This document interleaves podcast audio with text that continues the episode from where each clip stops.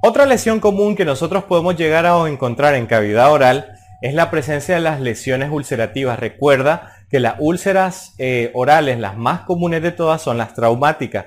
Así que siempre hay que considerar a la hora de la historia clínica hacerle una serie de preguntas al paciente con respecto a lo que sería la causa que generó el aparecimiento de esta lesión. Las úlceras orales se clasifican, si son traumáticas, en dos grandes grupos. Las agudas, que duelen mucho, tienen poco tiempo de haber aparecido, y las crónicas, que casi no duelen o no duelen del todo y han tenido mucho tiempo de estar ahí desarrollándose.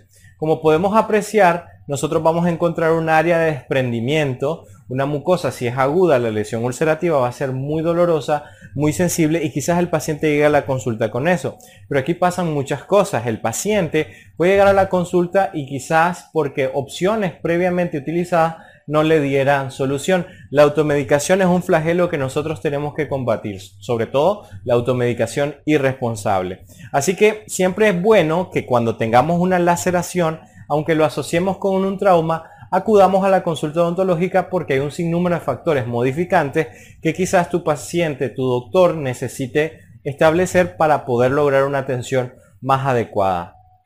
Si la lesión no llega a doler, eh, es importante que se haga una biopsia en algún momento. ¿Por qué razón? Porque hay tres posibilidades de contenidos de una úlcera crónica, traumática que no ha cicatrizado. Y es lógicamente la presencia de un tejido de granulación, que no son tan malas noticias. El, tejido necrótico, pues no es lo mejor, pero al menos no es lo tercero. Y lo tercero sí es verdaderamente preocupante. Si nosotros que encontramos que esa lesión ulcerativa presentaba displasia, recuerdan, ya hemos hablado de displasia, y esa desorganización estructural del epitelio y comienzan a desordenarse las células y a comenzar a tener errores, eso puede ser el primer punto de partida para una lesión potencialmente peligrosa y sobre todo el advenimiento en el futuro si no es tratado a tiempo con lo que sería una lesión de cáncer oral.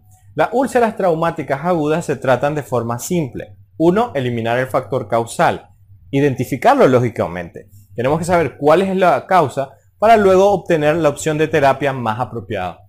Otro de los puntos importantes es utilizar soluciones que nos ayuden a cicatrizar la zona, como el uso de clorexidina, manzanilla o silol, si fuera el caso, o el ácido hialurónico. Si vamos a hacer una biopsia, en el caso de una úlcera traumática crónica, pues obviamente la terapia esta de control local de lo que sería la lesión con antisépticos y el pro cicatrizante como el ácido hialurónico. Pero si tienes una úlcera crónica, traumática, que no duele, de nada sirve utilizar estas soluciones, porque no van a hacer nada sobre la lesión o sobre el área patológica de la mucosa. Requiere un abordaje mucho más profundo.